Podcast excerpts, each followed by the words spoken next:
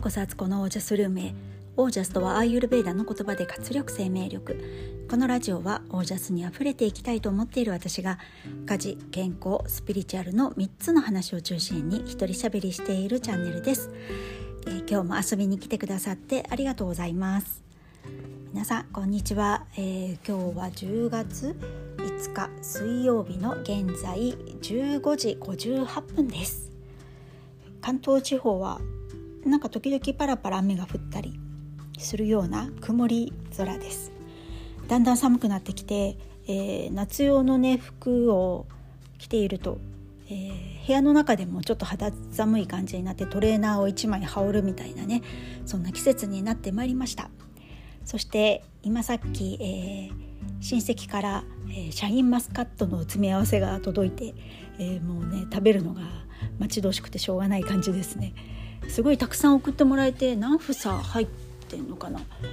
？1234567 7房もシャインマスカットあの私は決してスーパーとかではシャインマスカット自分では買わないんですね。というか買えないというかね値段的にいつも躊躇してしまって、えー、シャインマスカットでなく普通のデラウェアとかそういう方にあの手が伸びるんですけどこういう到来ものっていうのは嬉しいですよね。はい、えー、今日はですね、えー、自分が幸せだったということを忘れていた。という話をこれはスピリチュアルの側面ですね。その話をしようと思います。今日あのふと思ったんですね。私は今基本的には在宅ワーク中心でやっていて、えー、そうすると、まあ、やるべきことはたくさんあるし仕事もあるしあとまあ家のこともあるし忙しいんですけどよくよく考えるとこの立場ってめっちゃ幸せじゃないっていうことにあの今更ながら気が付いたというかなんで気が付いてなかったんだろうって逆にびっくりしちゃいました。あのまあ、数年前までね私はサンゴドゥーラとしてすごい頑張ってまあやってましたのででサンゴドゥーラという仕事はやっぱり現場に行かないといけないお仕事なんでねあの予約の入ってるお家のところまでね毎日、えー、電車で行ったり車で行ったり、えー、歩いて行ったり自転車で行ったりみたいなねそういう生活をしていたわけですよ。でその時はその時であのドゥーラの仕事はすごく今でも好きなのでねあの楽しくやっていたんですけど結構外に行かなきゃいけないタイプの仕事って、まあ、今までの世の中の仕事ってほとんどそうだったんですけどこの2年間ぐらいでねこの在宅ワークが定着してきたから世の中の価値観が変わったっていうのもあるんですがその勤務場所にね行くっていうためにはそのためにその時間まで間に合う時間に家を出る。っていうことはそれまでにえー、自分の身支度ももちろん自分のこととか、えー、家族がいれば家事をやったり子供の世話したり、えー、子供がの送迎が必要だったらねそれを朝のうちに済ましてから行くっていうねもうバッタバタで動いてたんだよなって思ったんですよ。それが今はあの例えばミーティングがあるって言っても10時からミーティングって言っても9時59分ほんと55秒ぐらいまでねベランダで洗濯物を干していたとしてもその時間にパソコンの前に座って2、3歩歩いてテーブルのとこに行ってねパソコンの前に座ってでそこからズームを始めればよくてまるでそんな数秒前までね あの誰かのパンツをねこう片手で持ってたみたいなことは相手にはわからないわけですごいことですよね。それができちゃうんですもんね。で今特に本当在宅での仕事をね、えー、私は自分の仕事もそうだし自分ビジネスの仕事とあと外部の受け持ってる仕事もねあのパソコンでこう完結する仕事ばっかりなので本当にすごくよく考えたらめっちゃありがたいことなんですよ。ギリギリまで家事ができたり途中でなんか例えば雨が降ってきた時にパッとね仕事の手を一瞬休めて洗濯物をね家の中に取り組むってことだってできてでそのまた数秒後に仕事に戻ることもできるしあと打ち合わせとかねズームとかが入ってなければもう一日中あの眉毛も描かずあの下手すりゃちょっと部屋着でね やってても別に支障がないわけなんですよ。すごいありがたくないって数年前の本当にねあの馬車馬のように私 働いてた時代があるんですけどその時でもう本当に自分のことなんか二の次だし自分のケアもできてなくてだけど外に行くからこうねあのいろんな準備とか子供も小さかったから保育園に送迎するとかね時間が間に合わないとか思いながらバタバタしながらねやってた頃の自分からしたら、まあ、子供も大きくなって自分で学校は行ってくれるしで仕事も外に行かなくてもできるお仕事ででそれがまた自分の好きなことだったり自分が得意とすることを生かしてできる仕事でとか新しいことを覚えさせてもらえたりとかねなんかすごく恵まれてるじゃない私っていうのに唐突に気がついたんですよ。でこういうことって自分で気がつけているようで結構気がつけていないっていう。目の前にありすぎて分からなくなってしまうこと。でこんな恵まれた環境で仕事をしているのにだから数年前の私からしたらえ一日家にいられるの？いいなって。そのお昼ご飯を食べてる間とかにもねソファーにくつろいで読みたい本をちょっと読んだりとかちょっとネットフリックス見たりなんかもできるわけですよ。これがね外に勤務してた時はあのご飯食べるって言っても、まあ、どっかのお店に入ったりしてね。なんかそんなくつろげはしませんよね。足を投げ出すとかそういうことはできないんでね。でちょっと昼寝なんかするなんていうのもできないじゃないですか、うん、それが今できてる。いやーほんと気づかなかったのなあと。で気づかずに逆に今ある状況の中からマイナスなことを探しちゃううんですよね。でそれに対して不満言ったりとかしてるっていうね。なんか肩が凝るとかねパソコンばっかり見てて肩が凝るとかあの外に行ったりしないからなんかこう体がねこう動かす時間が取れないとか。前はねその外に行ってる行くだけでもなんか運動になってたりとかしたけどそれができないってだから太っちゃうのよなんて言ったりとかね。とかなんかあの外の空気を吸いたいのになんか吸えないわとかって言ったりとか。本当になんかないものねだりもういいとこだなと思って。でもこれってなんかついついやってしまうことで本当にあるものにあるものを感謝するってすごく難しいんだなっていうふうに意識しないとね。意識し始めるとそれがどんだけ感謝できることかっていうのは分かるんですけど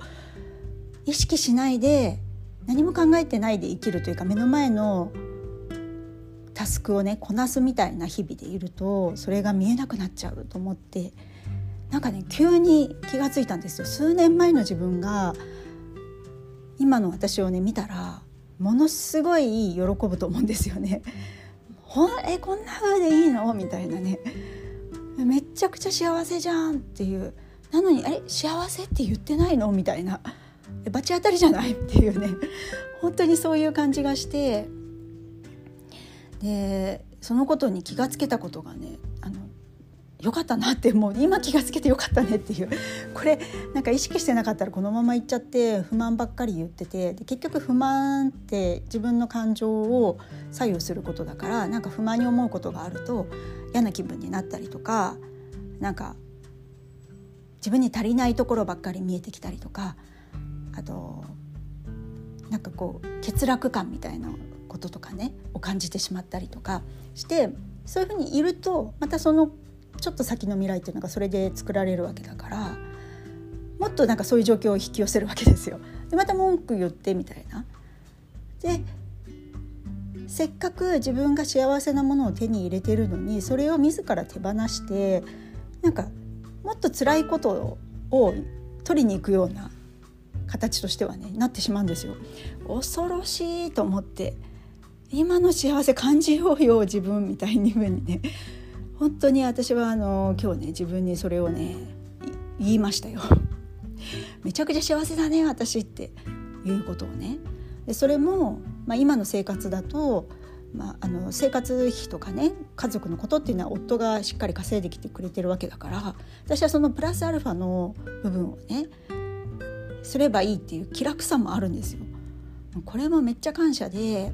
最近あのこの間終わった「100days」のねあのプログラムの中でやってた感謝ワークはね私ずっと毎日続けてるんですよその後も。その時に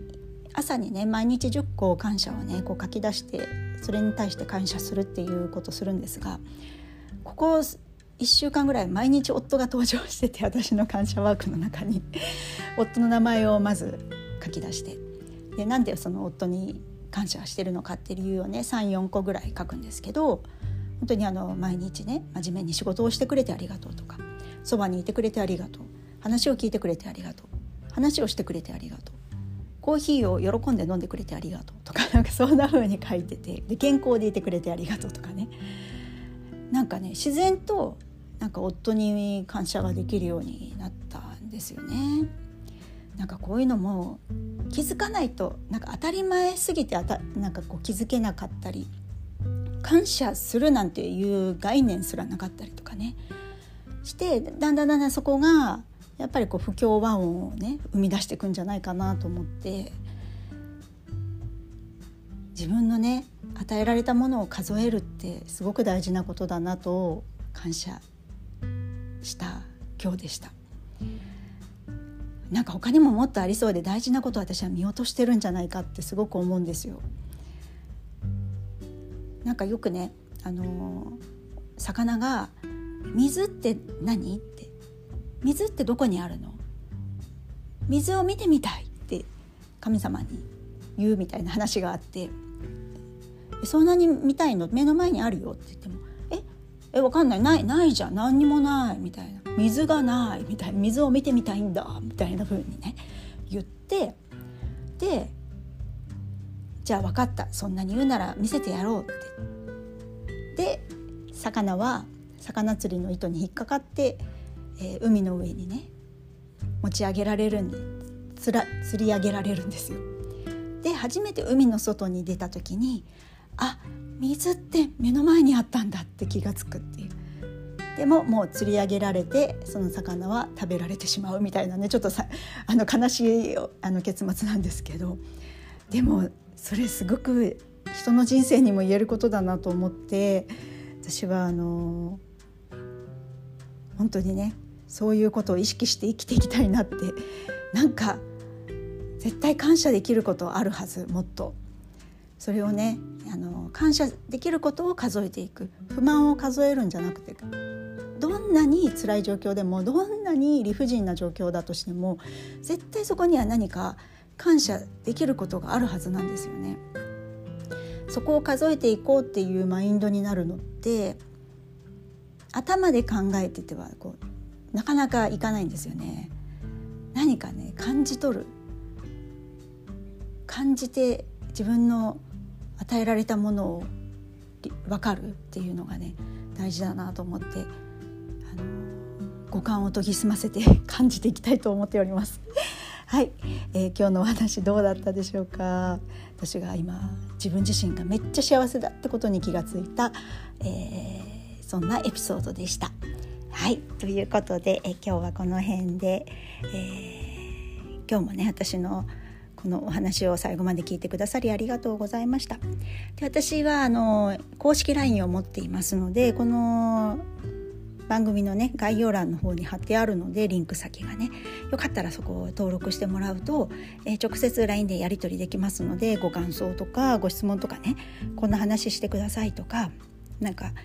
あのもしあったらね気軽にメッセージください。ください。そしてその登録していただいたプレゼントとして私が3日間かけてねあのオージャスについてのヒントをね毎日一つずつお送りするっていうのもありますので、えー、お気軽にご登録いただけたらと思います。はい。ということで今日はこの辺で、えー、皆さんの暮らしは自ら光り輝いてオージャスにあふれたものです。オージャス。目の前に水があることを